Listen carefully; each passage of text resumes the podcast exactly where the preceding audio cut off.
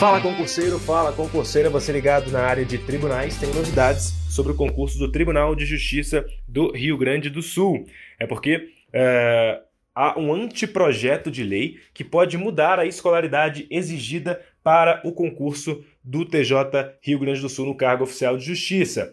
Atualmente é um cargo para nível médio, e aí a intenção do sindicato lá dos servidores judiciários do Rio Grande do Sul é que ele, esse cargo vire nível superior em direito. Entrei em contato com umas fontes lá do Tribunal de Justiça do Rio Grande do Sul e eles me falaram que dificilmente esse próximo concurso aí para oficial de justiça classe PJH vai ser impactado. Ainda é um anteprojeto de lei, isso aí tem que ser debatido, amplamente discutido e aprovado, claro. E a minha fonte não acredita que isso já impacte o próximo concurso, que deve escolher banca a qualquer momento.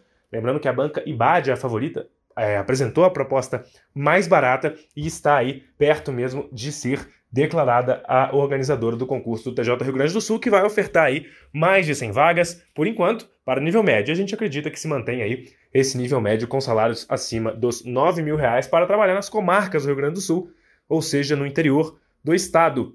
Para ler mais sobre isso, você é aluno do Direção Concursos, aluno do Em Áudio Concursos, visite o blog do Direção, porque só passa quem está bem informado. Um abraço, pessoal, bons estudos e até a próxima!